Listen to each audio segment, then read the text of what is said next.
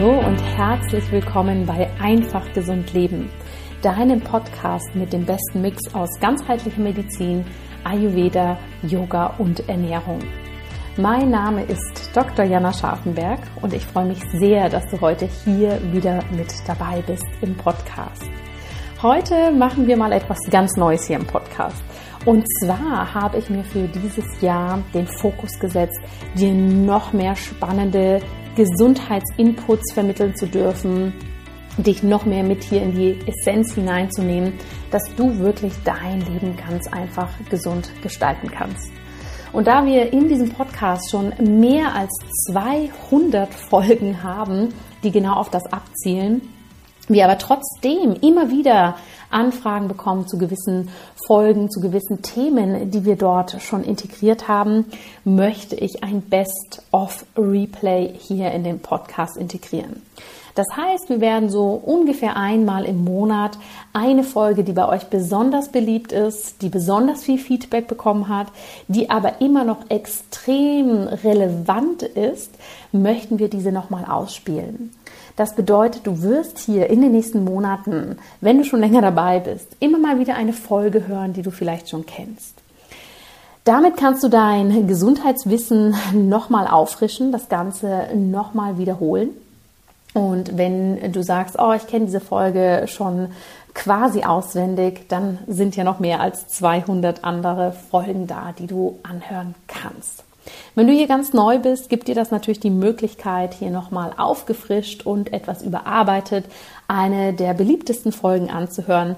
Und genau das werden wir heute tun. Denn heute möchte ich dir im Best of Replay die Folge Ayurveda und Schilddrüse mit dem Ayurveda-Experten Ralf Steuernagel noch einmal zur Verfügung stellen.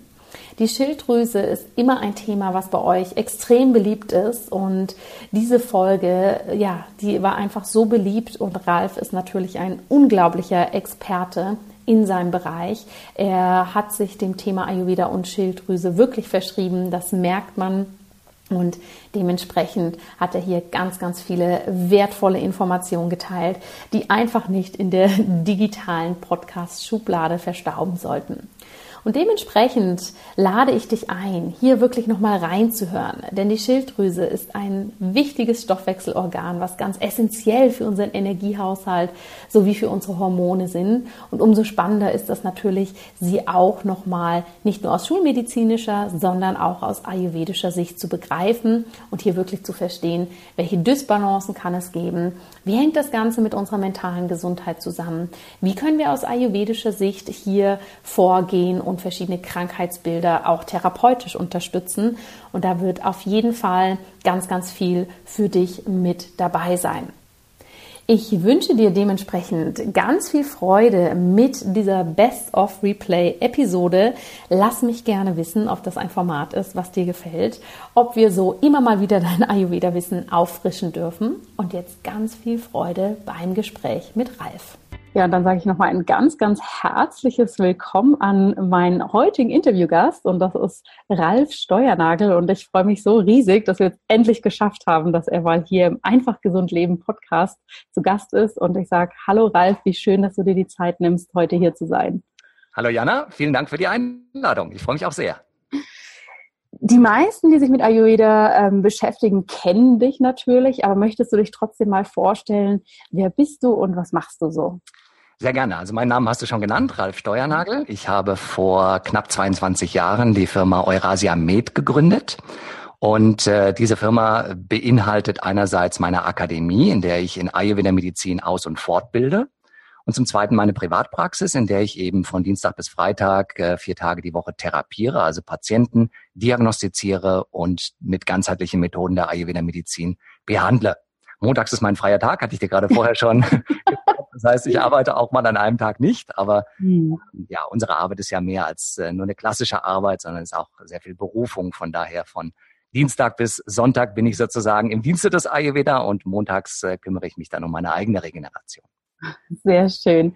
Du sagst ja, du bist in deiner Privatpraxis, siehst ja da natürlich auch sehr viele Klientinnen und Klienten. Was sind denn so die Hauptthemen aus deiner jahrelangen Erfahrung, mit denen die Menschen momentan zu dir kommen und wo der Ayurveda auch so gut helfen kann? Ja, das hat sich tatsächlich in all den Jahren verändert. Also ich habe angefangen sehr, sehr stark in der inneren Medizin. Das heißt, da kamen Menschen mit Verdauungsbeschwerden, mit Atemwegserkrankungen.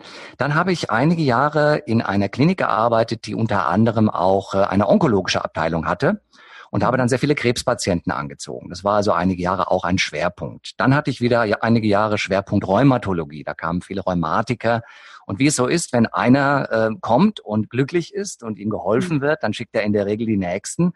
Und dann wird man relativ schnell zum sogenannten Spezialisten ernannt oder Experten ernannt. Und so ging es mir auch ein Stück weit mit unserem Thema heute, nämlich mit der Schilddrüse. Mhm. Denn ähm, in den letzten Jahren nahm das auch immer mehr zu. Und mhm. vielleicht, wenn ich das äh, ergänzen darf, gibt es auch so eine kleine persönliche Story hinter dem ganzen Thema und meiner Begeisterung für dieses kleine, faszinierende Organ, was ja so groß ist wie ein Schmetterling mehr oder weniger. Äh, nämlich meine Frau, die ich äh, vor knapp 20 Jahren kennenlernte, litt damals unter Knoten in ihrer Schilddrüse, zu dem wir vielleicht nachher auch noch mehr ähm, erwähnen werden. Mhm. Und es war für mich natürlich eine große Herausforderung, diese zu behandeln, denn wir hatten auch ein ganz praktisches Anliegen. Sie war privat versichert und äh, die private Krankenversicherung wollte eine Zusatzgebühr erheben, weil behauptet wurde, die kalten Knoten ihrer Schilddrüse seien angeblich krebsgefährdend. Und äh, deshalb solle man sozusagen einen Zuschlag zahlen. Das war für mich ein Ansporn zu sagen, das müssen wir behandeln, und zwar mit ganzheitlichen Methoden behandeln und dann eben zeigen, dass diese Knoten tatsächlich auch verschwinden können. Mhm. Was wir tatsächlich, lange Rede, kurzer Sinn, auch geschafft haben. Und äh, tatsächlich eben meine Frau auch heute noch zwar mit einer Unterfunktion äh, zu kämpfen hat, oder nicht zu kämpfen hat, sondern äh, Schilddrüsenhormone einnehmen muss, mhm. aber eben äh, knotenfrei ist. Das war sozusagen eine persönliche Begegnung. Und mein Schwerpunkt äh, in den letzten Jahren, ich habe dann auch noch äh, einige Jahre Psychologie studiert, universitär, und ähm, habe als Schwerpunkt in meiner Arbeit die psychosomatische Medizin, jetzt so mhm. seit sechs, sieben Jahren kann man etwa sagen. Und das Organ Schilddrüse ist natürlich gerade in diesem Themengebiet besonders spannend, weil es ja unser Nervensystem mit dem Hormonsystem verbindet. Mhm. Geist und Körper miteinander verbindet und somit kann man sagen, sowohl psychosomatisch eine große Bedeutung spielt, als auch somatopsychisch. Das heißt, psychische Beschwerden können die Schilddrüse erkranken lassen und Schilddrüsenerkrankungen können unsere Psyche massiv belasten. Das wissen die meisten, die unter Schilddrüsenerkrankungen leiden. Ja, ja, das ist sehr, sehr spannend, was du sagst. Und gerade ne, dieses ähm, kleine Organ, was sich da wie ein Schmetterling quasi am Hals befindet, was so massive Auswirkungen hat. Und ich weiß das auch noch so aus meinem Medizinstudium, dass mich, als ich das das erste Mal gehört habe, was diese Schilddrüse alles macht, ja, rein somatisch gesehen, also rein körperlich gesehen, dass ich das sehr, sehr spannend fand und erlebe auch heute in meiner Arbeit, bin ich mal sehr erstaunt, dass viele Menschen offensichtlich damit ein, ein Problem haben oder ja, irgendwie in Kontakt kommen kommen, aber eigentlich das Wissen darüber, das medizinische und schon gar nicht das ganzheitliche so ähm, verbreitet ist. Deshalb ich weiß nicht, erlebst du das ähnlich? Ja, ja, absolut. Ganz viele Menschen wissen gar nicht, dass sie eine Schilddrüsenerkrankung mhm. haben. Auch in der heutigen Zeit noch. Wir können auch feststellen, dass beispielsweise Schilddrüsenhormone unzureichend im Blut nach wie vor gemessen werden. Mhm. Es wird hier und da mal ein Wert, wir kommen vielleicht nachher darauf zu sprechen, der sogenannten Hypophyse. Das ist das mhm. sogenannte TSH. Das wird ganz gerne gemessen. Aber es gibt heutzutage immer noch viele Ärzte, die der festen Überzeugung sind, damit könnten sie gleich feststellen, ob die Schilddrüse etwas hat oder nicht. Und das ist ein absoluter Trugschluss. Also wir können wirklich sagen, dass wir die Ohnmächtigkeit der westlichen Medizin gerade im Rahmen der Thyreologie sehr, sehr deutlich erkennen können. Denn Schilddrüsenerkrankte Menschen kann man nicht eindimensional betrachten, diagnostizieren und behandeln, sondern dafür muss man ein ganzheitliches System haben. Ja. Denn das, was besonders relevant ist, ist, dass äh, zwischen den Laborergebnissen, die gemessen werden, und dem individuellen Befinden, was die Menschen schildern, riesige Lücken klaffen. Ich habe jeden Tag schilddrüsenerkrankte Patienten in meiner Praxis, die hervorragende Laborparameter haben. Nicht nur TSA, sondern auch andere Werte stimmen. Mhm. Man sagt dann, es ist Eutyriot, also alles in Ordnung so ungefähr. Mhm. Aber die Patienten kommen mit Tränen in den Augen und sagen, ich fühle mich sehr, sehr schlecht. Mir ja. geht es emotional nicht gut, mir geht es körperlich nicht gut. Ich habe unheimlich schwankendes Befinden. Mhm. Und der Arzt sagt, gehen Sie zum Psychologen oder zum Psychotherapeuten. Sie haben nichts an der Schilddrüse. Ja. Und das ist tatsächlich nicht richtig. Ja, ja, das heißt also, hier sehen wir diese, diese Ohnmächtigkeit, wenn man eben ausschließlich ein Organ auf seine Laborparameter äh, beschränkt. Ja. Und das finde ich persönlich besonders spannend, weil genau da kommt natürlich der Ayurveda mit seinen Stärken hinein, weil diese ganzheitliche Betrachtung der Wechselwirkung von Geist, Sinnen, Körper, Körper, Sinne und Geist, die ist, glaube ich, in keinem Medizinsystem so stark ausgeprägt wie im Ayurveda. Ja. Bevor wir da reingehen, was der Ayurveda kann, was wir beachten können, was wir für uns selbst tun können, äh, lass uns einen Schritt zurückgehen und vielleicht kannst du den Zuhörerinnen und Zuhörern mal nochmal so ganz knapp äh, erklären, was macht die Schilddrüse eigentlich? Ja, vielleicht so aus mhm. schulmedizinischer Sicht. Aber wie sieht der Ayurveda denn dieses wichtige Organ auch? Gerne, gerne. Also die Schilddrüse, wie wir schon gesagt haben, ist ein ganz kleines Organ, hat aber eine riesengroße Bedeutung. Wenn wir es ganz vereinfacht zusammenfassen, können wir sagen, es ist unser wichtigstes Stoffwechselorgan. Wir haben ja verschiedene Arten von Stoffwechsel. Es gibt einen Kohlenhydratstoffwechsel, es gibt einen Eiweißstoffwechsel, äh, es gibt einen Fettstoffwechsel, es gibt einen Knochenstoffwechsel und all diese Stoffwechselarten werden durch die Schilddrüse gesteuert und zwar in den meisten Fällen in beide Richtungen. Das heißt, es kann etwas verstärkt werden oder es kann etwas verringert werden. Bei der Schilddrüse ist auch so spannend, dass sie, wenn sie normal funktioniert, sie fast immer den Stoffwechsel anregt. Wenn sie aber dann überfunktioniert, führt sie sehr häufig dazu, dass eine entgegengesetzte Wirkung eintreten kann. Nehmen wir mal das Beispiel den Knochenstoffwechsel. Mhm. Knochenwachstum, auch gerade für Kinder, ist eine gesunde Schilddrüse total wichtig. Wenn sie aber in die Überfunktion gerät, das heißt zu viel Hormone produziert, wird der Knochen abgebaut. Das heißt, dann haben wir genau das entgegengesetzte Modell. Hm. Dann ist die Schilddrüse auch ganz stark am zentralen Nervensystem beteiligt. Das heißt, was die Gehirnreifung zum Beispiel angeht, auch an der neuromuskulären Übertragung, also zum Beispiel Sehnenreflexe, ganz wichtig. Hm. Und auch für die Muskulatur, vor allem auch für unsere Herzmuskulatur. Das heißt, dass unser Herz pumpen kann, dass unser Herz Blut in die Arterien pumpt. Die Blutdruck- und Frequenzleistung des Herzens, all das wird von der Schilddrüse beeinflusst. Und die hm. Schilddrüse ist auch ganz stark beteiligt an unserem Temperaturhaushalt. Das heißt, je nachdem, in welche Richtung sie möglicherweise geht, wenn sie zu stark arbeitet, wird uns sehr warm. Heute mhm. wird uns auch warm, weil wir haben jetzt um 19.17 Uhr noch 38 Grad, sehe ich hier auf meinem Handy. Das ist ein äh, globales Problem und hoffentlich genau. nicht auf die Schilddrüse. In Bad Homburg. Das hat mit der Schilddrüse nichts zu tun. Mhm. Aber wenn die Schilddrüse eben zu stark arbeitet, dann wird uns in der Regel zu warm. Und wenn sie zu schwach arbeitet, dann kriegen wir vor allem Kälteprobleme. Das ist mal so die westliche Betrachtung. Und wenn wir das, äh, der zweite Teil deiner Frage war ja, wie betrachten wir die Schilddrüse ayurvedisch? Ayurvedisch mhm. können wir die Schilddrüse vor allem als ein sogenanntes Agni-Regulationsorgan beschreiben. Agni für die Zuhörer, die nicht so genau wissen, was Agni ist, ich vermute mal, diejenigen, die deinem Podcast folgen, kennen das äh, schon, ist unser sogenanntes Körperfeuer. Unser Körperfeuer, was unter anderem für die Temperatur zuständig ist und für alle Stoffwechselfunktionen, mhm. auch für die Verdauung und eben für den Aufbau und Abbau von Körpergeweben, für den Aufbau von Energie. Und dieses Agni ist direkt proportional zur Schilddrüsenleistung. Heißt also, wenn die Schilddrüse stärker arbeitet, mehr Hormon produziert, dann ist unser Agni stärker und umgekehrt. Das heißt, wenn wir beispielsweise unser Agni gezielt beeinflussen, können wir indirekt die Schilddrüsenfunktion beeinflussen. Mhm. Und dann haben wir das zweite wichtige Konzept im Ayurveda, das ist das Konzept der drei Funktionen Vata, Pitta und Kapha. Vata, Pitta und Kapha können wir direkt an der Schilddrüse ablesen. Wenn wir, wir kommen bestimmt nachher zu den Störungen der Schilddrüse, eine schwache Schilddrüse haben, das nennt man eine Unterfunktion der Schilddrüse, dann entwickeln wir zunehmend Kapha.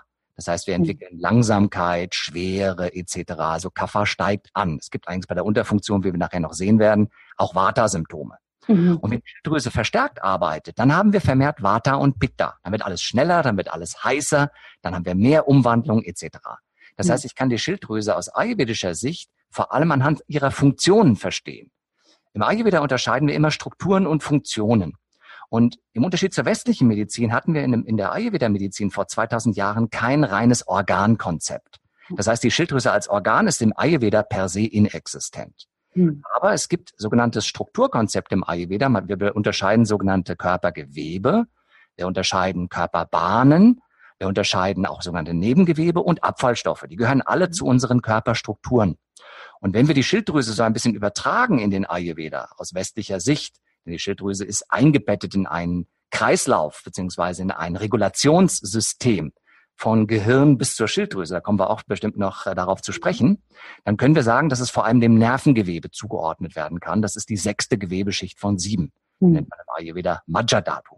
Also von daher können wir sie schon zuordnen strukturell, aber für uns ist die Schilddrüse weniger ein Organ mhm. als vielmehr ein Funktionsträger im Hinblick auf Vata Pitta Kapha einerseits und Agni andererseits. Ja. Ja.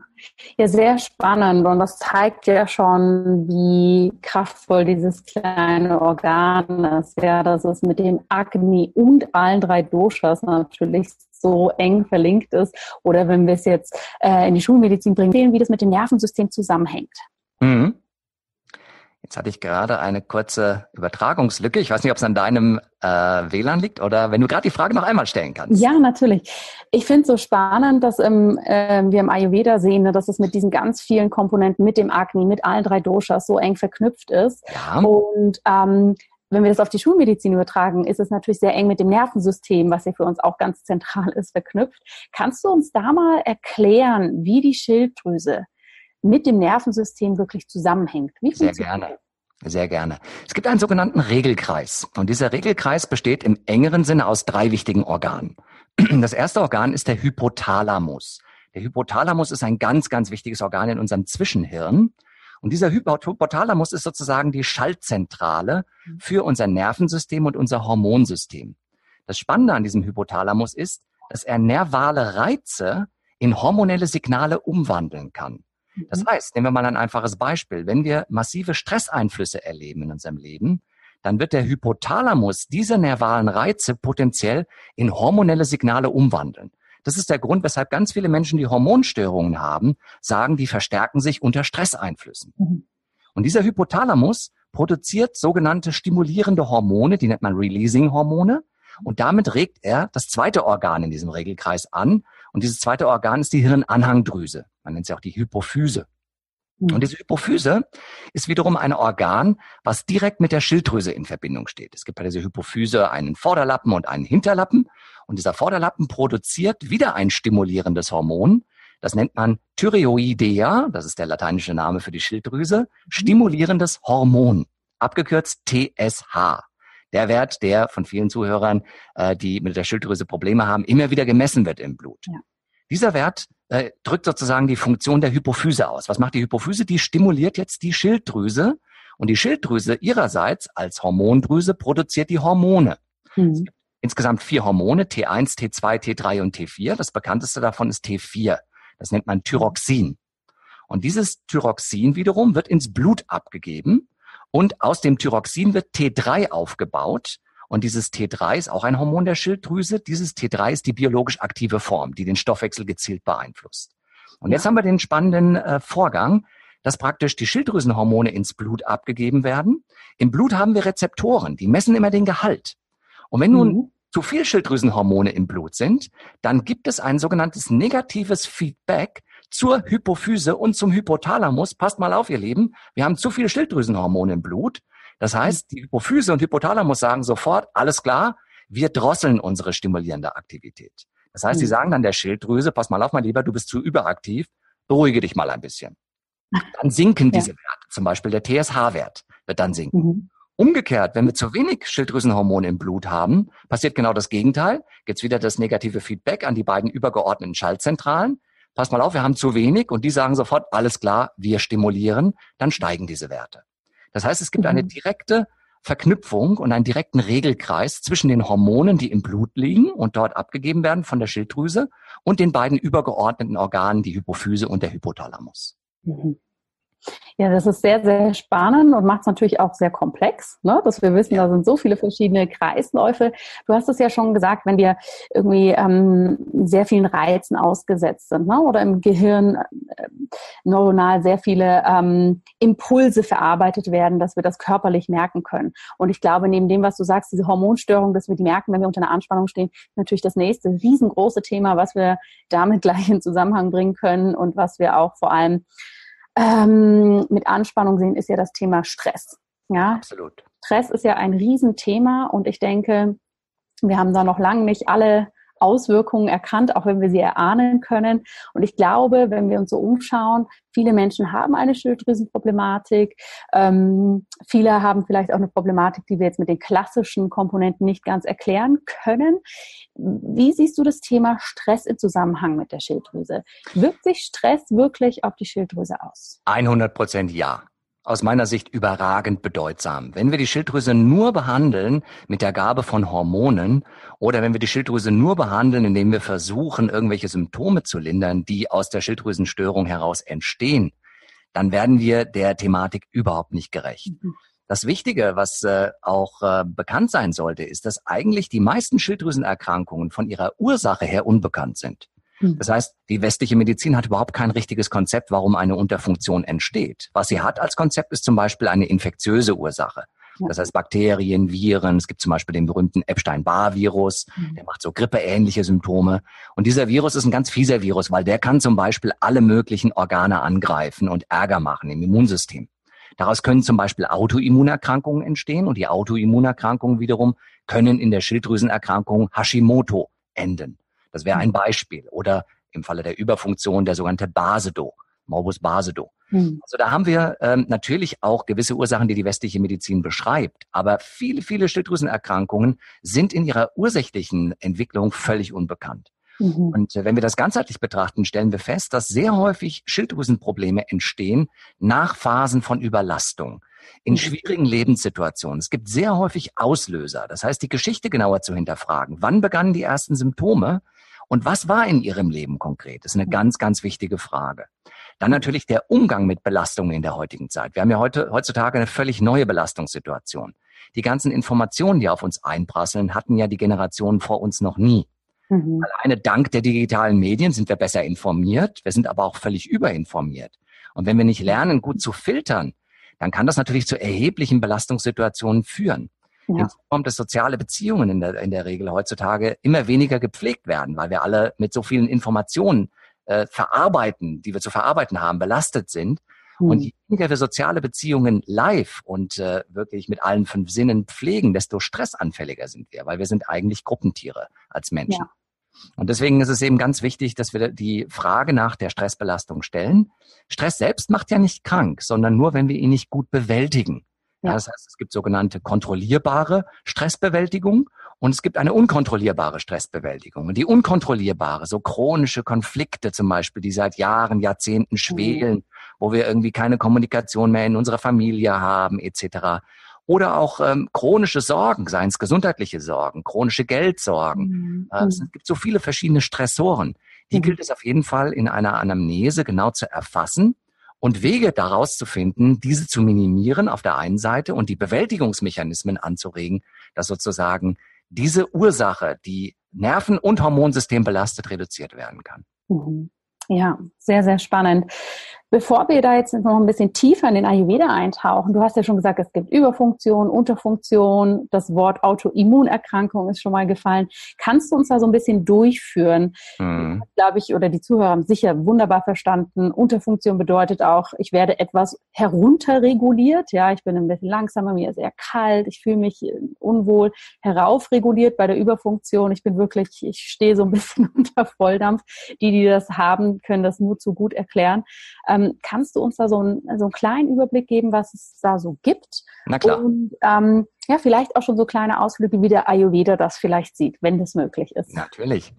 Also wir können, ich würde es mal begrenzen am besten, dass es nicht zu umfangreich wird, auf die fünf wichtigsten Störungen, die man entwickeln kann eigentlich in der Schilddrüse, wenn sie erkrankt. Es gibt eine strukturelle Störung, die nennt man die sogenannte Struma. Struma mhm. haben viele Menschen früher den Kopf genannt. Die Struma ist eine vergrößerte Schilddrüse. Das heißt, das Organ wächst und das hat einen ganz einfachen Hintergrund, nämlich wir haben zu wenig Jod. Mhm. Die Schilddrüse braucht Jod, um Schilddrüsenhormone zu produzieren. Wenn wir zu wenig Jod zu uns nehmen, dann wächst die Schilddrüse. Und wenn das über viele Jahre so anhält, wir hatten früher Jahre, Jahrzehnte lang Jodmangelgebiet in Deutschland, dann wächst nicht nur die Schilddrüse, sondern sie entwickelt auch blöderweise Knoten oder Zysten. Mhm. Das heißt also, dieses Wachstum der Schilddrüse, eventuell mit oder ohne Knoten, ähm, ist die sogenannte Struma und die erste Störung der Schilddrüse. Man nennt das dann Struma diffusa, wenn sie nur vergrößert ist ohne Knoten und mhm. Strum, Struma nodosa oder Struma cystica, wenn Knoten dabei sind oder Zysten dabei sind. Mhm. Das ist die erste Störung. Die zweite Störung ist die Überfunktion der Schilddrüse, die Hyperthyreose. Und die geht mit einer übermäßigen Produktion von Schilddrüsenhormonen einher. Das heißt also konkret, die Schilddrüse produziert zu viel T4, T3, auch T2, T1, aber die sind etwas unbekannter in der Forschung. Und das führt dazu, dass der Stoffwechsel massiv angeregt wird. Das mhm. heißt, die Menschen erleben einen Gewichtsverlust.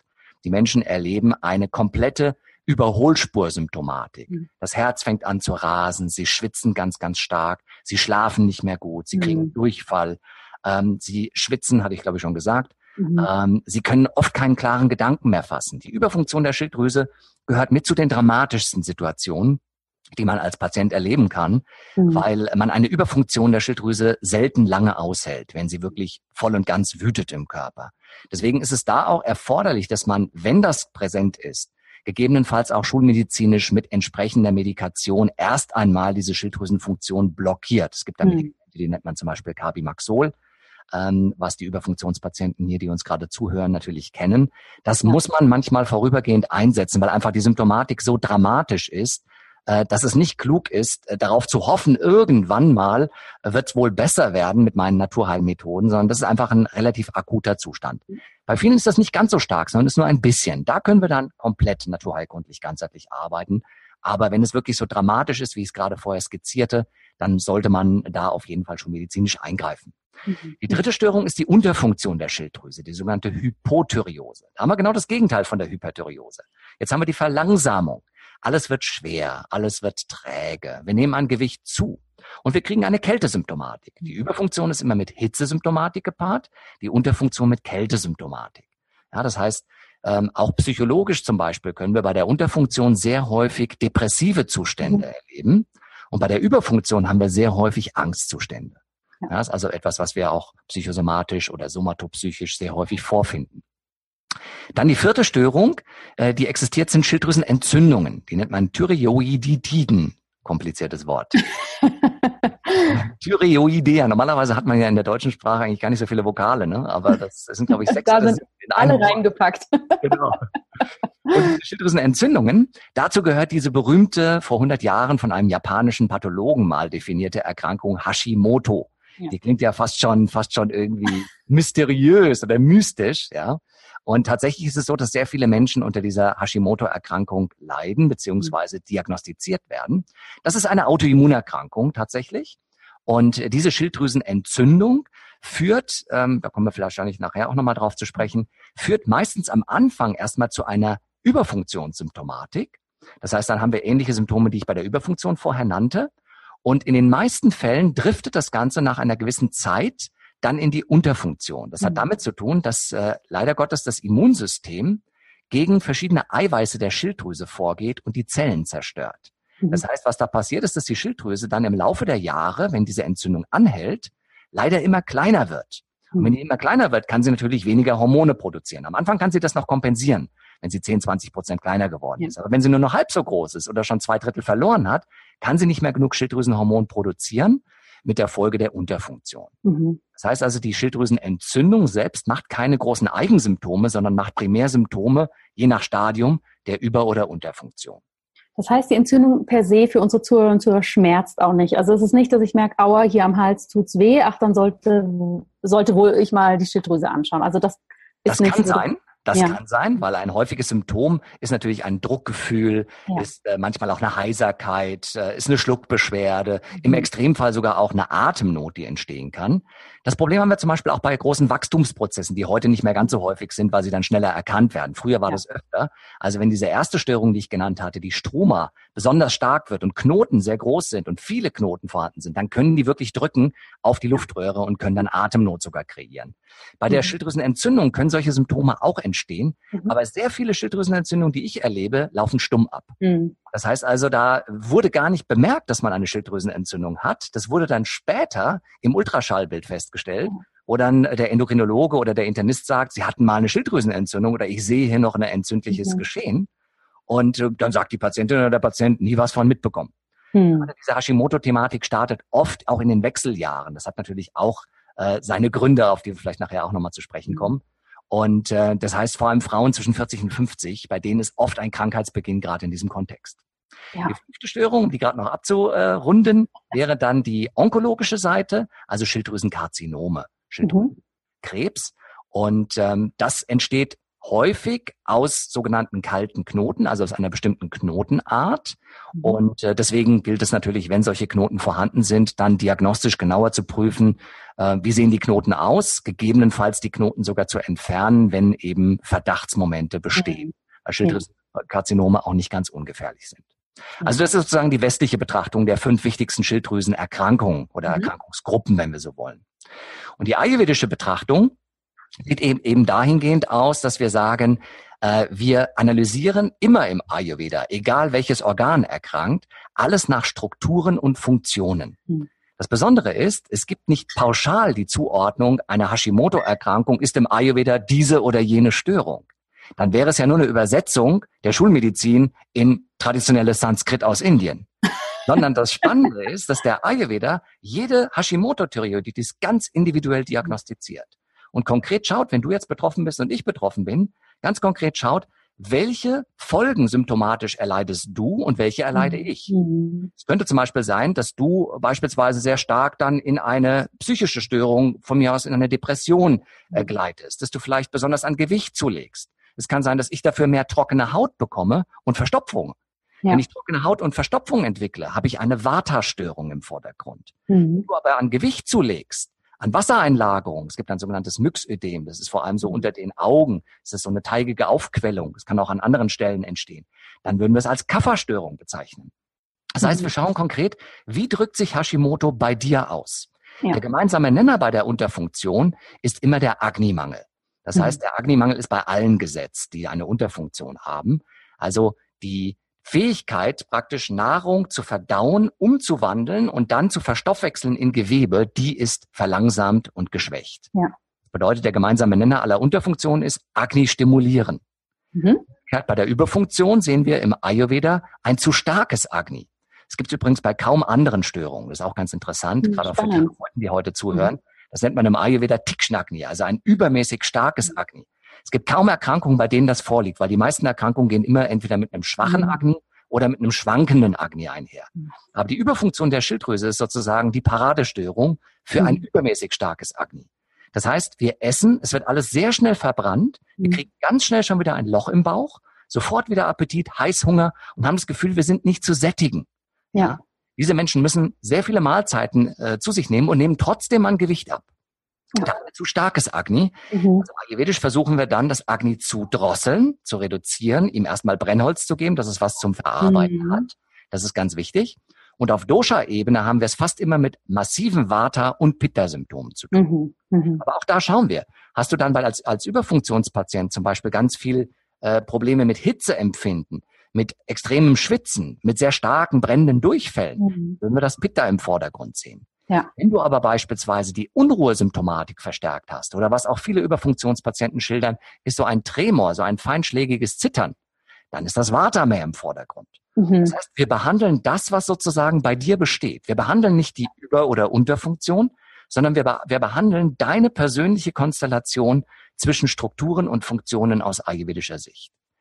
Gradig individuell. Und das ist ja eigentlich auch so wichtig, ne? wenn ich da wieder so an meine Zeit in der Schulmedizin zurückdenke, da war das ja wirklich zack, zack, die Laborwerte, okay, das und das Medikament, aber mit dem Medikament habe ich jetzt nicht jemanden spezifisch abgeholt, der wahnsinnige Verstopfung hat oder, ne, wie du sagst, jemand, der unglaublich trockene Haut hat. Und ich meine, für den Patienten oder für den Menschen per se, natürlich ist das Wort Schilddrüsen über- und oder Unterfunktion erstmal ein großes, aber das, was ihn ja die ganze Zeit beschäftigt, ist das, was er spürt. Ja, und das Exakt. ist natürlich, wenn wir dem nicht begegnen können, ist es natürlich, bleibt es einfach so ein Mysterium. Deshalb finde ich das so immer wieder faszinierend im Ayurveda, wie individuell da wirklich geschaut wird und das auch so toll, dass du es jetzt nochmal aufgreifst. Ne? Natürlich können Absolut. wir schnell von der Struktur und von der Funktion sagen, ist wahrscheinlich eher eine Unterfunktion, aber wie ist die denn genau? Oder ist eine Autoimmunerkrankung, aber was heißt denn das genau? Ja. Da ähm, ja, bin ich immer fasziniert, was diese jahrtausendalte Weisheit da wirklich so kann. Ja. Und der Grund, wenn ich das vielleicht auch noch aufgreifen darf, gerade bei, bei der Thematik der Hashimoto-Thyreoiditis, mhm. also bei der Hashimoto-Entzündung, da haben wir ein ganz, ganz ähm, komplexes ähm, Feld, sage ich mal, eine komplexe Situation mit Schwankungen. Äh, mhm. Wir bezeichnen es im Ayurveda als sogenannte Sanipadaja-Störung. Das ist eine Störung, wo leider alle drei Dosha wüten im Körper und mhm. alle drei Dosha sich immer wieder abwechseln. Mal ist das Vata im Vordergrund, dann sind wir sehr unruhig, können nicht schlafen, sind zittrig, haben das Gefühl, äh, dass die ganze Welt gegen uns ist. Mal ist das Pitta im Vordergrund, dann schwitzen wir, dann äh, stellen wir fest, dass wir ähm, viel zu aktiv, hyperaktiv sind, haben Einschlafstörungen mhm. beispielsweise. Und mal ist das Kaffer im Vordergrund, dann merken wir die Verlangsamung, die Wassereinlagerung, die spontane Gewichtszunahme, wo man dann denkt, was ist denn hier los? Warum habe ich drei Kilo in den letzten fünf Tagen oder sechs Tagen zugenommen? Ich habe doch gar nicht mehr gegessen. Mhm. Das ist das, was die Menschen sehr belastet. Das heißt also, sie können sich eigentlich nie so 100 Prozent verlassen darauf, weil sie nie genau wissen, in welchem Zustand befinde ich mich gerade. Mhm. Mhm. Und das hat natürlich Gründe, auf die wir bestimmt noch zu sprechen kommen. Das heißt also, gerade die Menschen, die Hormone nehmen, die haben die Situation, dass sie natürlich, wenn sie ein Hormon nehmen, zu einer bestimmten Zeit einen guten Level im Blut haben, aber dieser Level bleibt nicht kontinuierlich. Mhm. Also Hormone werden immer kontinuierlich ganz langsam sickernd von unseren Hormondrüsen ausgeschüttet. Also das, was wir zum Beispiel in der Therapie häufig haben, wenn Hormone ersetzt werden. Thyroxin muss ja ersetzt werden, wenn wir zu wenig produzieren können, mhm. weil wir ohne Schilddrüsenhormon eigentlich nicht überlebensfähig sind. Ja. Das bedeutet, äh, wenn jetzt solche Hormone gegeben werden, dann haben wir die Situation, dass wir einmal morgens von mir aus ein L-Tyroxin 100 nehmen. Aber unser Körper, unsere Schilddrüse würde nie morgens um 7 Uhr 100 äh, Thyroxin ja. produzieren, sondern ja. das produziert es über den ganzen Tag verteilt. Mhm. Und dadurch mhm. entwickeln wir immer wieder Schwankungen. Und ja. wir erleben auch die Situation, dass wenn wir diese Schilddrüsenhormone äh, zu uns nehmen, dass es manchmal zu einer Sättigung kommt, wo wir dann eine potenzielle Überfunktion rutschen. Mhm. Dann messen wir oft wieder die Werte, stellen fest, oh, das ist gerade zu viel, geben ja. weniger und rutschen danach nach kurzer Zeit wieder in die Unterfunktion. Ja. Und diese Schwankungen, sind einfach bei Menschen mit Schilddrüsenentzündungen oder mit Hashimoto-Erkrankungen deutlich stärker ausgeprägt mhm. wie bei gesunden Menschen. Dass ja. Schwankungen existieren, ist ein Phänomen des Lebens. Der Ayurveda hat immer beschrieben, dass alles immer in Bewegung mhm. ist, in Dynamik ist. Vata, Pitta, Kapha hat seine Dynamik. Äh, zu unterschiedlichen Tageszeiten, zu unterschiedlichen Jahreszeiten, in mhm. unterschiedlichen Hormonphasen, in unterschiedlichen Lebensphasen. Aber diese extremen Schwankungen, die sind sehr belastend. Ja. Was wir tun können ayurvedisch, ist, dass wir diese Spitzen nehmen, dass wir diese, ich sag mal, die Amplitude der Schwankung reduzieren. Das ist etwas, mhm. was wir sehr, sehr gut erreichen können und äh, damit den Menschen helfen können. Kannst du denn genau da mal so ein wenig drauf eingehen, wie kann man denn da ayurvedisch gut unterstützen? Mhm. Häufigste Frage, die ich bekomme, wenn es um die Schilddrüse geht, welches ayurvedische Kräuterpräparat kann ich einnehmen, dass es der genau. Besser geht? Genau. das ist natürlich eine berechtigte Frage, aber wahrscheinlich wirst du mir recht geben, dass es nur die Spitze des Eisberges ist. Absolut. Also grundsätzlich erst einmal, die ayurvedische Therapie ist immer ganzheitlich und, wie wir so schön sagen, multimodal. Das heißt, wir arbeiten in drei Ebenen. Es gibt eine Körpertherapie-Ebene, es gibt eine, ich sag mal westlich ausgedrückt, Psychotherapie-Ebene, also eine geistige Heilkunde, sagen wir im Ayurveda. Und es gibt eine subtile Heilkunde, die spirituelle Elemente mit aufgreift. Zur Körpertherapie-Ebene gehören sechs Verfahren, die nochmal in zwei Gruppen aufgeteilt werden. Die erste Gruppe sind die sogenannten besänftigenden, lindernden Verfahren. Und dazu gehört die Ernährung, dazu gehört unser Lebensstil und dazu gehört tatsächlich, was du gerade eben erwähntest, die Phytotherapie, also die Präparate, die Produkte, die heilpflanzlichen Produkte, die wir einsetzen. Mhm. Zweite Dreiergruppe, die auch zur Körpermedizin gehört, dazu gehören die äußeren Maßnahmen, das sind also Massagen, Ölanwendungen, Manualtherapie im Oberbegriff mhm. und die Ausleitungsverfahren. Ausleitungsverfahren ist vor allem bekannt in der Kurmedizin, Panchakarma als Stichwort, also Reinigungen, Detoxverfahren im Ayurveda und die dritte dieser drei aus der äh, zweiten Gruppe der Körpertherapien ist die Chirurgie. Auch mhm. die hm. gab es im klassischen Ayurveda. Das heißt mhm. also, der Ayurveda hat ein klares Konzept gehabt, wenn bestimmte Wachstumsprozesse erfolgen, die dann wirklich verdrängend wirken. Wir hatten gerade vorher das Beispiel gegeben, ne, so ein Knoten drückt auf die äh, ja. Luftröhre beispielsweise. Dann ist der Ayurveda der allererste, der sagt, das muss operiert werden. Also wir ja. sind überhaupt keine Operationsgegner, nur die Operation ist nicht die erste Maßnahme, sondern die mhm. letzte Maßnahme, wenn nichts ja. anderes geholfen hat. Das ist der Unterschied in unserem Thema. Mhm. Das ja. heißt, wir haben sechs Körpertherapieverfahren, die psychotherapeutische Ebene und die subtilen Verfahren. Mhm. Wenn wir die Schilddrüse behandeln, ganzheitlich, sollten wir aus allen acht Therapiesäulen oder Therapieverfahren eigentlich die verschiedenen Register, die benötigt werden, ziehen. Mhm. Das heißt, Grundprinzip ist, bei einer multimodalen Therapie, je mehr Säulen ich miteinander verknüpfe, desto höher der Behandlungserfolg. Wenn wir also nur ein Präparat geben, können wir lindern, aber werden nachhaltig nicht wirklich helfen. Mhm. Wenn wir das schon mit einer richtigen Ernährung oder Ernährungsumstellung kombinieren, können wir schon deutlich mehr helfen. Wenn wir das noch kombinieren mit einer Lebensstiländerung, können wir noch mehr helfen. Mhm. Und wenn wir das noch kombinieren mit einer Stressbewältigungsverbesserung, können wir noch mehr helfen. Deswegen empfehle ich immer in der ambulanten Arbeit, auch das, was ich in meiner eigenen Praxis mache, diese vier zentralen Säulen erstmal in den Mittelpunkt zu stellen. Ernährung prüfen und gegebenenfalls verändern, Lebensstil anpassen, mhm. dann tatsächlich die pflanzliche Arznei oder Nahrungsergänzung, wie es im Westen heißt, ja. zu sich nehmen und gerade am psychischen Befinden, am geistigen Zustand arbeiten und die Stressbewältigung verbessern. Mhm. Und obendrauf, on the top, könnten dann eventuell noch Ayurveda-Kuren dazukommen, Manualbehandlungen dazukommen, dann, was wir natürlich nicht hoffen, aber eventuell mal erforderlich, auch eine chirurgische Intervention. Ja. Das ist sozusagen erstmal der, der grobe Rahmen, in dem wir uns bewegen. Mhm. Zu deiner eigentlichen Frage, ne, zu einem Kräuterpräparat. Es gibt tatsächlich für jede Art der Schilddrüsenstörung gibt es verschiedene kräutermedizinische Produkte. Mhm. Das heißt, wir können bei der Unterfunktion beispielsweise das Agni stimulieren.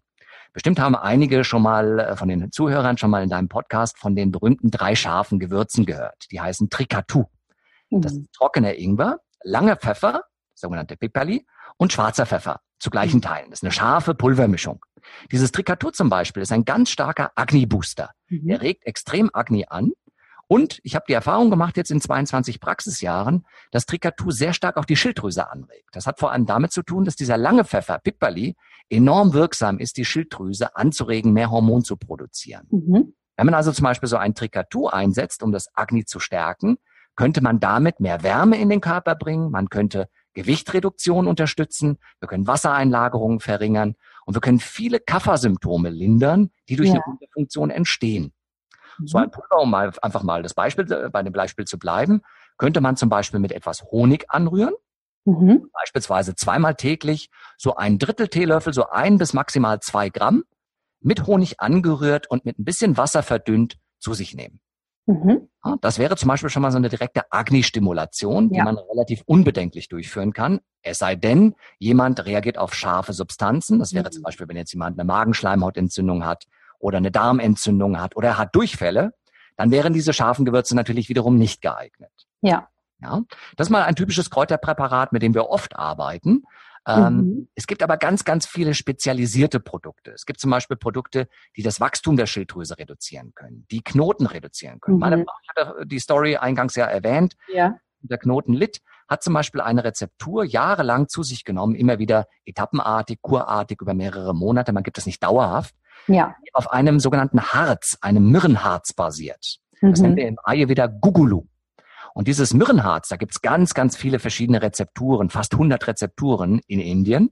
In Europa sind etwa 15 verfügbar. Mhm. Da gibt's eine ganz berühmte Rezeptur, die heißt Kanchanara Gugulu. Mhm. Das ist eine Rezeptur, die würde ich jetzt nicht in der Selbstmedikation empfehlen, sondern das sollte mhm. wirklich ein Therapeut entsprechend verordnen und entsprechend ja. empfehlen, weil da braucht man schon eine diagnostische Grundlage für.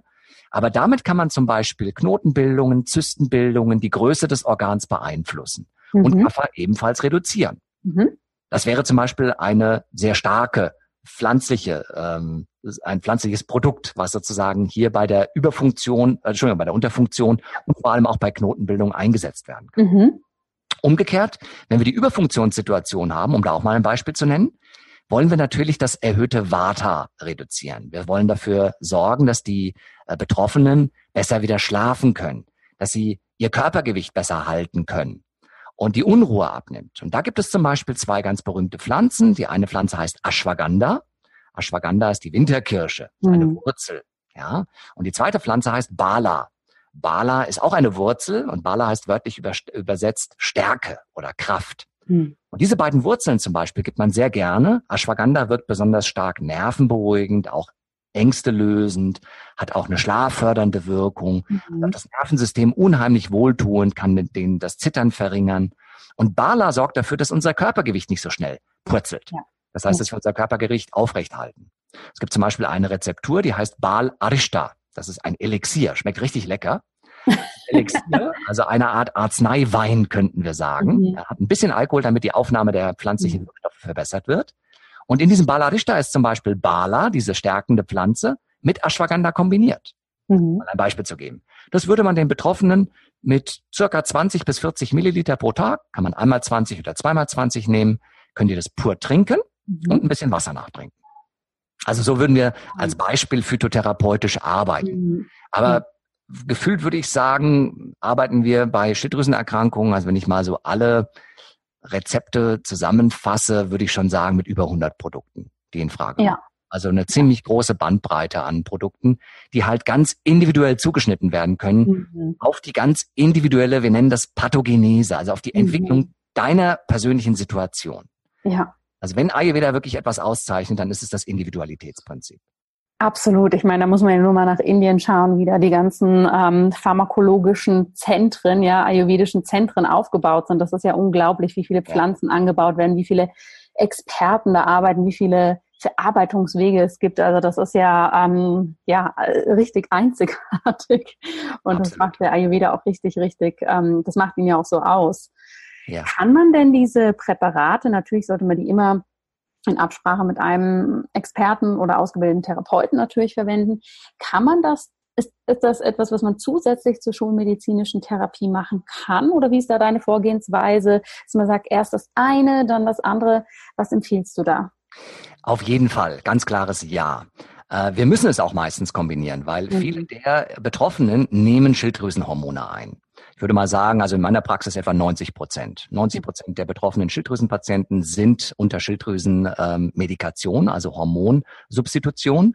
Und das bedeutet natürlich, dass wir parallel dazu arbeiten und das funktioniert auch sehr, sehr gut. Allgemein können wir sagen, die Schulmedizin und die Ayurveda-Medizin kommen sich relativ selten in die Quere. Mhm. Das hat einfach damit zu tun, dass sie sich gegenseitig nicht stören. Äh, die wissenschaftlichen Denkrahmen sind zwar etwas anders, mhm. Aber sie ähm, kommen sich nicht in die Quere, sie stören sich nicht gegenseitig und heben sich auch selten gegenseitig auf. Es gibt die Fälle, aber relativ selten. Und bei der Schilddrüse haben wir da kaum ein Problem. Im Gegenteil, wir können Folgendes sagen. Wenn beispielsweise eine betroffene Unterfunktionspatientin mit L-Tyroxin 100 behandelt wird, dann ist die Wahrscheinlichkeit sehr hoch, dass in der begleitenden ayurvedischen Therapie wir diese Gabe senken können mhm. auf 50 oder 50. Dass ja. wir eine 100er Gabe komplett auf Null senken, ist relativ unwahrscheinlich. Ja, das mhm. muss man genauer hinterfragen. Natürlich, wie ist das Organ beschaffen?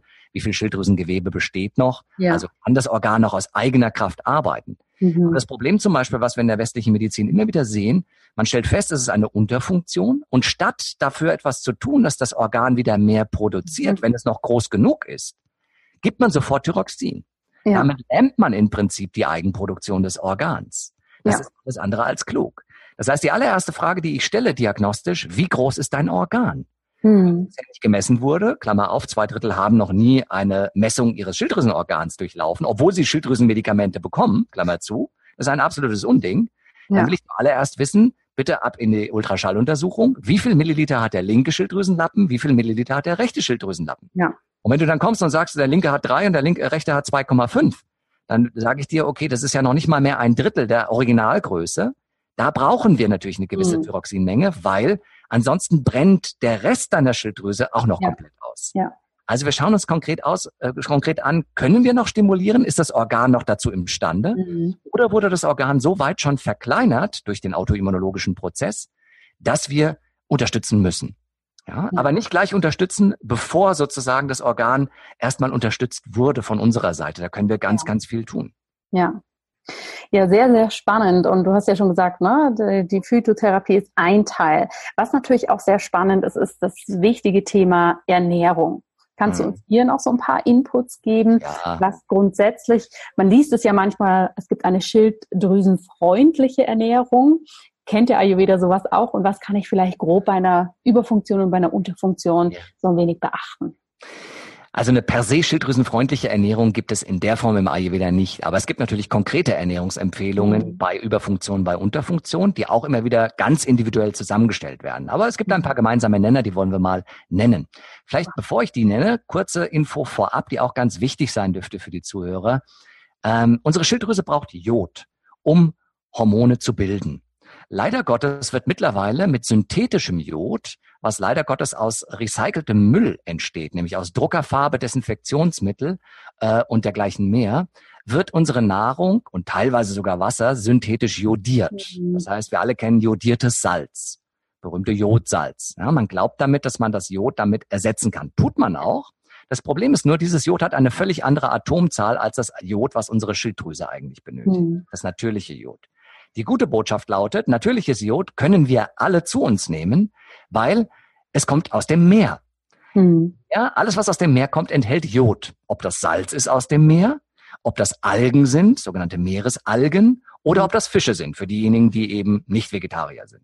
Das mhm. heißt, wenn wir also Salz aus dem Meer zu uns nehmen oder Meeresalgen verzehren, die sind auch vegan für die veganen mhm. Zuhörer, oder für die Flexitarier beziehungsweise Mischköstler eben regelmäßig Fisch zu uns nehmen, dann nehmen wir natürliches Jod zu uns. Mhm. Ja, das mhm. ist ganz wichtig. Und dann können wir auf das synthetische Jod komplett verzichten. Es gibt mittlerweile sogar schon viele Untersuchungen, es wurden auch Bücher zu dem Thema geschrieben, krank durch synthetisches Jod. Mhm. Das heißt, die Frage ist zum Beispiel, wo kann sich dieses synthetische Jod einlagern? Wie reagiert wirklich die Schilddrüse darauf? Also ich wäre zurückhaltend, was das angeht. Und wir haben eben die Möglichkeit, über Produkte aus dem Meer das zu unterstützen. Mhm. mhm. Ein zweiter ganz wichtiger äh, Stoff, ein äh, Mikronährstoff, den wir alle benötigen, ein Spurenelement, ist das Selen. Das ist auch ganz wichtig für unsere Schilddrüse und beugt zum Beispiel der Entwicklung von Schilddrüsenerkrankungen, Schilddrüsenentzündungen vor und vor allem auch von Schilddrüsenkrebs. Ja. Und dieses Selen beispielsweise finden wir in Paranüssen. Selen finden wir in unpoliertem Reis und Selen finden wir in dem von uns im Ayurveda besonders beliebten gelben Linsen, dem sogenannten mhm. Dal. Ja, das sind die gelben geschälten Linsen, die eingeweicht werden und dann gekocht mhm. werden, entweder suppig oder als Linsengericht. Ja. Und dort können wir zum Beispiel wunderbar Selen zu uns nehmen. Das heißt, wir können auf natürliche Art und Weise Jod und Selen als die beiden wichtigsten Mikronährstoffe für unsere Schilddrüsengesundheit schon mal ersetzen. Ja? Das wäre also schon mal eine Komponente. Nicht so viel Selen schlucken über Pillen und allem drum und dran und nicht so viel Jodid 200 und sowas einnehmen, sondern einfach gesund sich ernähren. In mhm. jedem Laden gibt es mittlerweile Meeresalgen zu kaufen. Mhm. Wir kaufen sie zum Beispiel direkt aus der Bretagne, kann man sogar Frischalgen kaufen. Ja, mhm. mittlerweile gibt es viele Feinkostgeschäfte, ja. die auch Meeresalgen führen. Die schmecken köstlich. Und vielleicht auch nur gerade ein praktischer Tipp: Ein Teelöffel von getrockneten Meeresalgen. Die sehen ja so ein bisschen aus wie Fischfutter, ne? weil mhm. das in seine, in seine Goldfischgläser gegeben. Ne? Ein Teelöffel von diesen getrockneten Meeresalgen reicht pro Tag schon aus, um den mhm. kompletten Jodbedarf von circa 200, 250 Mikrogramm Jod pro Tag zu decken. Ja. Mhm. Und für die, für die Leute von euch, die ähm, Fische zum Beispiel konsumieren, wenn ihr ein Kabeljaufilet von 100, 150 Gramm, also ein kleines Kabeljaufilet zu euch nehmt, habt ihr ebenfalls schon über 200 Mikrogramm Jod. Das heißt, damit den Tages Tagesbedarf schon gedeckt.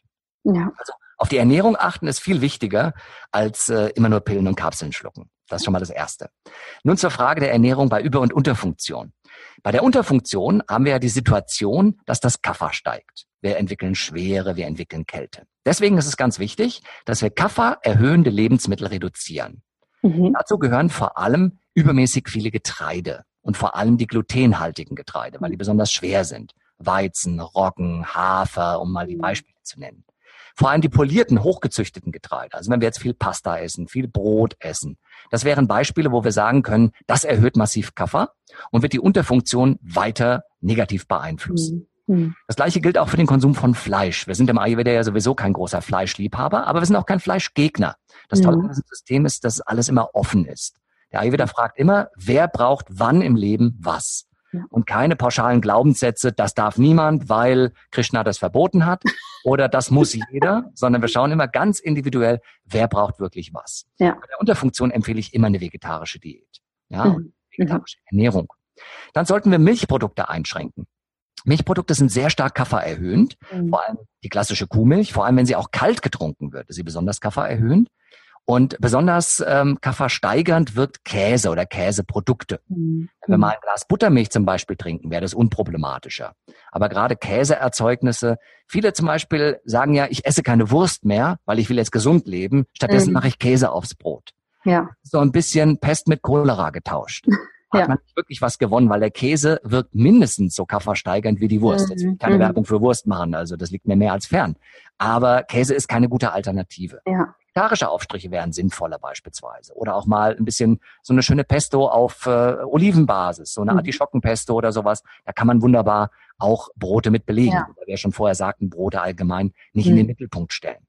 Das sind mal so die typischen schweren Lebensmittel, die zu reduzieren sind.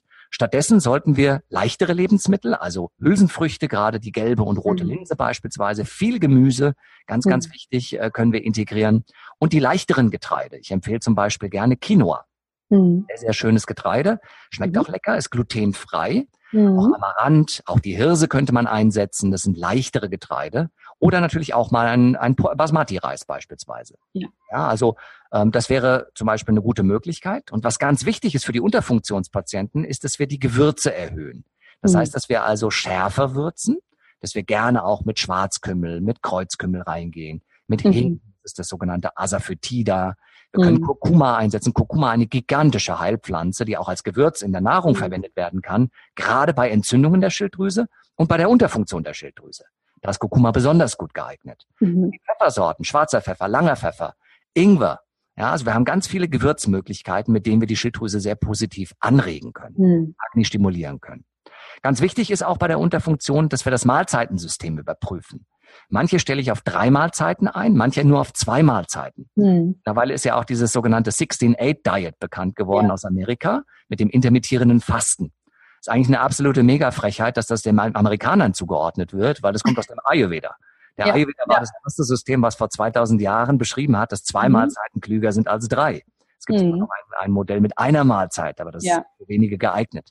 Mhm. Also zwei Mahlzeiten innerhalb von acht Stunden zu verzehren, ohne Zwischenmahlzeit und dann eben die anderen 16 Stunden kalorienfrei zu bleiben. Das ist eine, eine Variante, die für viele Unterfunktionspatienten gut ist.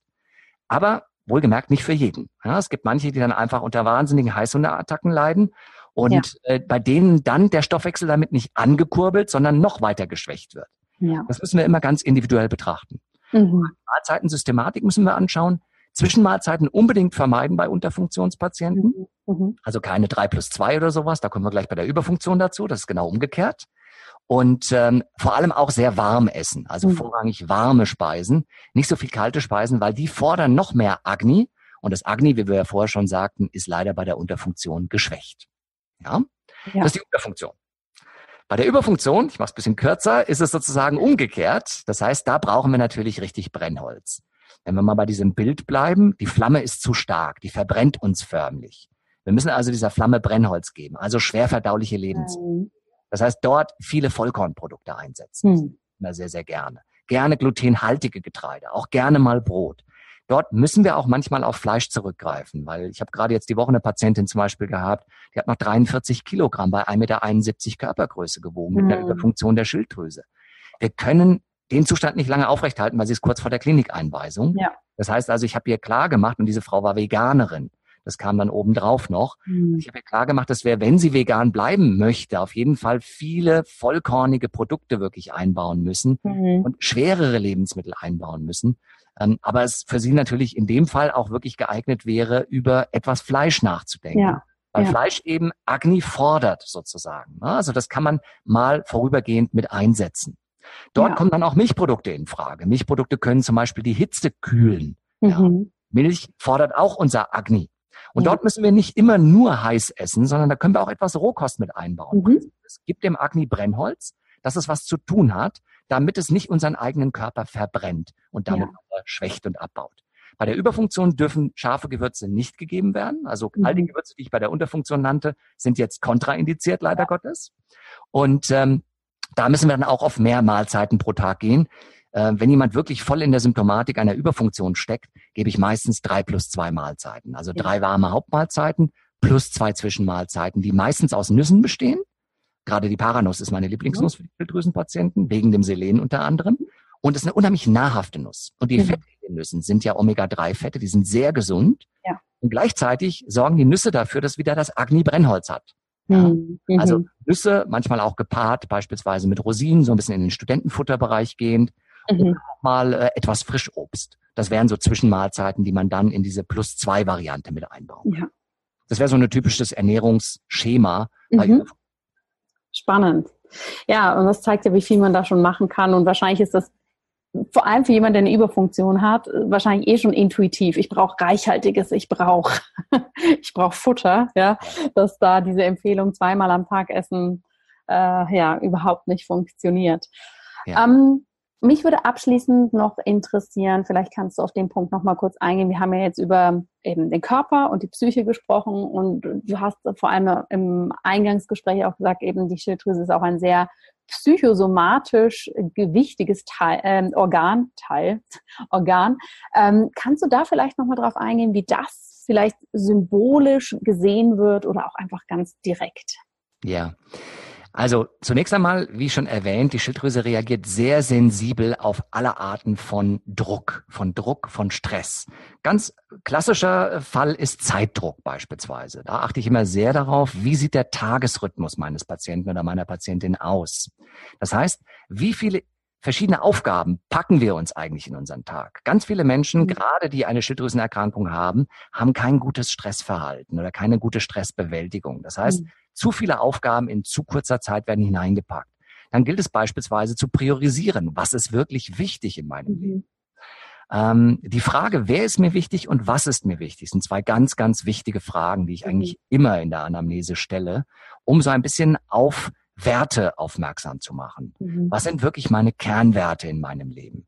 Welche Menschen liegen mir am Herzen? Wie viel Zeit widme ich diesen Menschen? Und mhm. welche Inhalte meines Lebens liegen mir am Herzen? Und wie viel Zeit widme ich meinen Inhalten? Auf der anderen Seite wissen wir, dass sowohl die Über- als auch die Unterfunktionspatienten häufig psychisch leiden. Die einen haben häufig depressive Züge, dann sind sie oft in der Vergangenheit verstrickt. Depressionen sind dadurch gekennzeichnet, dass wir sehr häufig unsere Last mit der Vergangenheit haben und oft mhm. in vergangenen Erinnerungen, Gedanken und Gefühlen schwelgen, die uns mhm. leider nicht gut tun.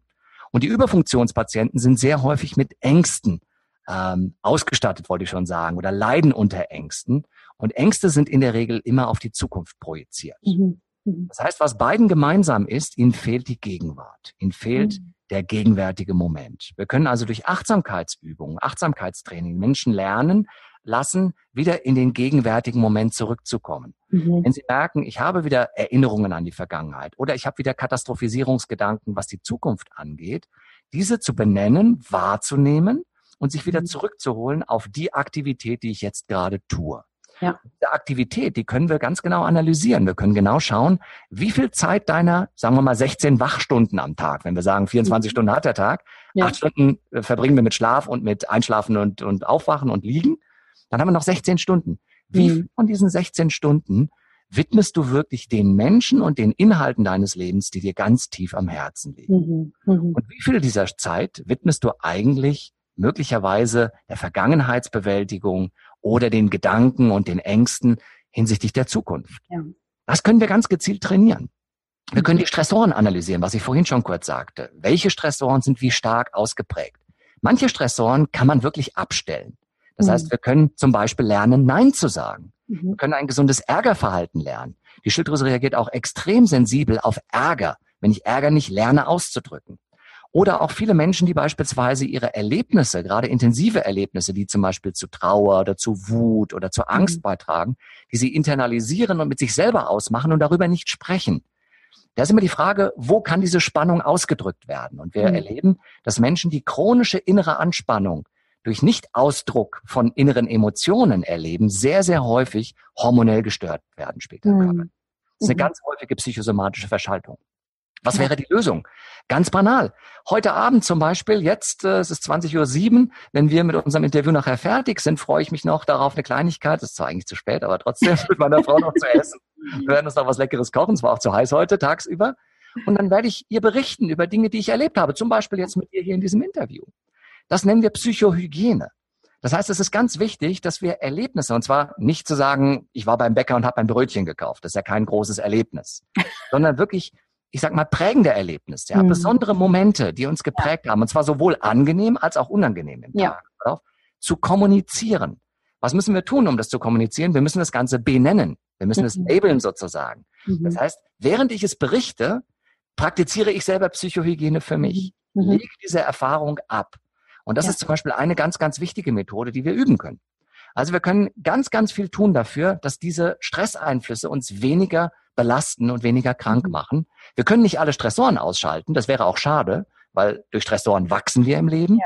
Aber wir können ganz, ganz stark dafür sorgen, dass, ich sag mal, die psychosomatische Achse von Schilddrüsenerkrankungen reduziert wird. Ja, Wunderbar. Vielen, vielen Dank, lieber Ralf. Und bevor ich dich jetzt in deine Psychohygiene entlasse, würde mich noch interessieren, ich weiß, wir könnten hier Stunden weiterreden und liebe Zuhörerinnen und Zuhörer, ich habe vorhin schon zu Ralf gesagt, eigentlich war ich hier ganz egoistisch und wollte eine persönliche Weiterbildung und ihr dürft dann eben alle zuhören, was der Ralf hier Tolles zu erzählen hat. Aber bevor wir jetzt hier langsam zum Ende kommen. Gibt es von deiner Seite noch was, was du sagst, das möchtest du gerne noch anbringen, dass das Interview wirklich rund ist, ein, ein Punkt, den wir jetzt noch nicht so angesprochen haben? Ähm, dann möchte ich dich natürlich gern dazu noch fragen, was, was, was du noch gerne anfügen möchtest. Ja, also was mir ganz wichtig ist, äh, ich denke, wir haben die zentralen Säulen ganz gut angesprochen. Vielleicht eine Säule haben wir ein bisschen zu kurz kommen lassen, nämlich die Säule der Lebensstiländerung. Mhm. Wir haben es indirekt so hier und da immer mal erwähnt, aber die Lebensstilkorrektur ist das A und O im Ayurveda.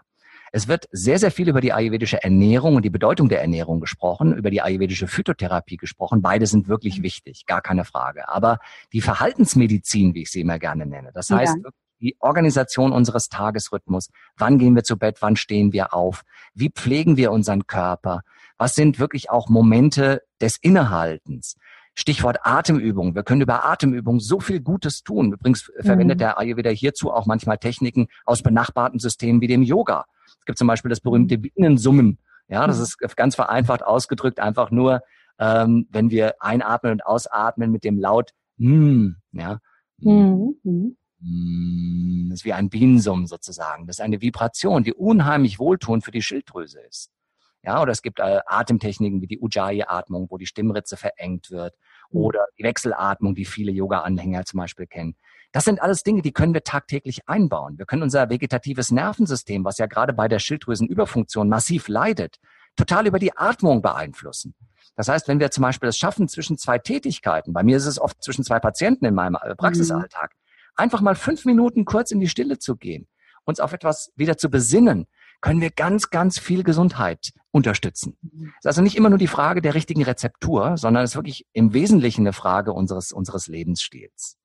Und was mir auch ganz wichtig ist, gerade für die Schilddrüsen, ähm, Patienten und Klienten, dass sie verstehen, das, was sie erleben, ist erst einmal völlig normal.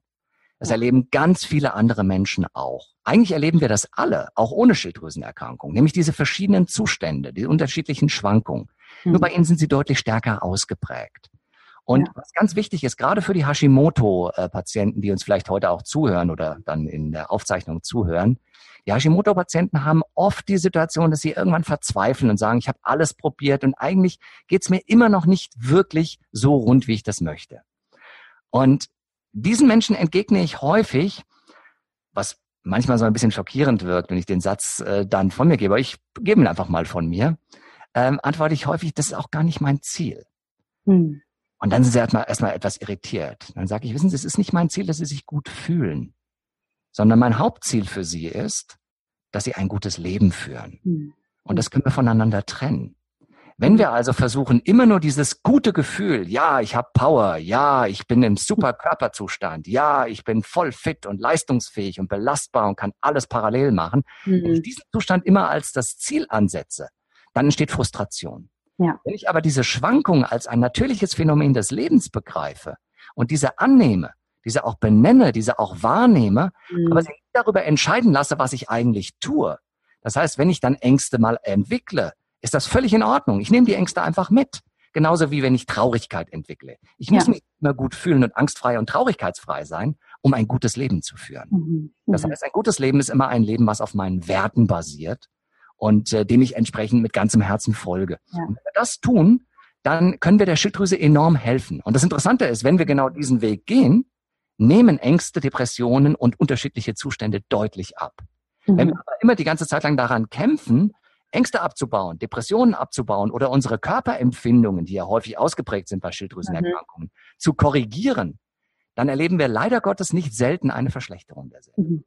Also der ja. Kampf gegen unangenehme Empfindungen führt oft zu verstärkten unangenehmen Empfindungen. Mhm. Deswegen ist so ein Aspekt von Akzeptanz, so schwer das fällt, wenn man betroffen ist, Überhaupt keine mhm. Frage. Ich arbeite jeden Tag mit Schilddrüsenpatienten. Mir ist es vollkommen bewusst, mhm. dass das schwer fällt und dass man dann ähm, oft denkt, naja, der kann ja gut reden, hat ja keine Schilddrüsenerkrankung, ja. so ungefähr. Aber diese innere Annahme ist ein ganz wichtiger erster Schritt und wir können ein ganz tolles Leben führen mit einer Schilddrüsenerkrankung. Mhm. Und mhm. das Tolle ist, wenn wir dieses wertvolle Leben und äh, werteorientierte Leben führen, nimmt die Schilddrüsenerkrankung ab. Mhm. Das kann ich anhand von Tausenden von Patientenbeispielen dokumentieren, ja. wo wir eben sehen können, aha, ähm, hier haben sich Laborparameter auf einmal verbessert, ohne dass wir irgendwas anderes getan haben. Was ist denn da passiert? Ja. ja. Das ist also ein ganz, ganz wichtiger Punkt. Und vielleicht noch eine letzte Sache. eigentlich wäre das der, der schönere Abschluss gewesen, aber vielleicht noch eine letzte Sache, die mir jetzt gerade einfällt, über die wir relativ wenig sprachen. Ähm, es ist notwendig, tatsächlich, tatsächlich diagnostisch regelmäßig Blut entnehmen mhm. zu lassen mhm. und regelmäßig die Schilddrüsenwerte bestimmen zu lassen. Ja. Das vielleicht auch nochmal ähm, als wichtige Information. Also nicht nur über die Symptome zu therapieren, mhm. sondern auch gleichzeitig die Laborwerte mit einzubeziehen. Mhm. Das muss relativ engmaschig erfolgen. Also was ich häufig erlebe, ist, dass die Untersuchungen zu selten erfolgen mhm. und zu eindimensional. Das heißt, da wird nur TSH gemessen, dann ein halbes Jahr später T4 und ja. wieder ein halbes Jahr später TSH. Damit kann man eine Kurve nicht ziehen. Ja. Also gerade in der Initialphase, wenn wir behandeln, empfehle ich in der Regel alle ein bis drei Monate, manchmal sogar noch mhm. öfter, aber ein, alle ein bis drei Monate die wichtigsten Schilddrüsenhormone ja. zu messen. Ja. Und da gibt es das T3 und das T4, was immer gemessen wird als freies Hormon, FT3, FT4. Mhm. Das TSH, das ist das der dritte wichtige Wert, der gemessen wird. Und vielleicht auch noch ein kleiner Tipp, weil der ist in Deutschland relativ unbekannt. Ähm, ich weiß nicht, du kennst das wahrscheinlich als Ärztin, aber viele Ärzte kennen das nicht, was ich immer wieder erlebe. Es gibt ein sogenanntes Reverse T3. Mhm. Reverse T3 ist ein ganz wichtiger, ist ein Metabolit in der Umwandlung von T4 in T3. Mhm. Die Amerikaner reden darüber mittlerweile sehr, sehr stark. Mhm. Da sind sie uns wirklich einen Schritt voraus. Hier habe ich das noch nie in einer Blutuntersuchung gemessen. Also ich selber lasse es immer messen, wenn die mhm. Patienten zu mir kommen.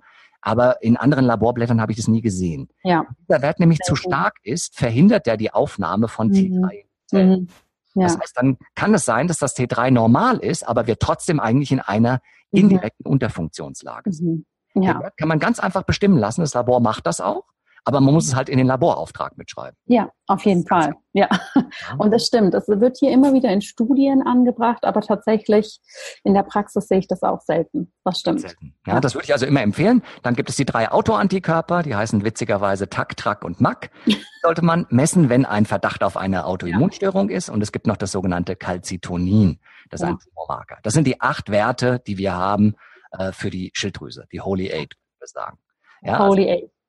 Das, äh, bei, Im Falle von Schilddrüsenerkrankungen sollte man mhm. regelmäßiger untersuchen, damit wir auch eine Kurve sehen können. Und das mhm. Tolle ist, wenn wir jetzt zum Beispiel über ein Jahr die Werte dann, sagen wir mal, sechsmal gemessen haben, dann mhm. verbinden wir die Werte und verbinden die Werte ganz gezielt mit deinem Lebensstil, mit deiner ayurvedischen Medikation, mit deiner Ernährungsform und mit deinen Belastungsfaktoren im Alltag und können ganz, ganz häufig Ursache-Wirkung mhm. erkennen.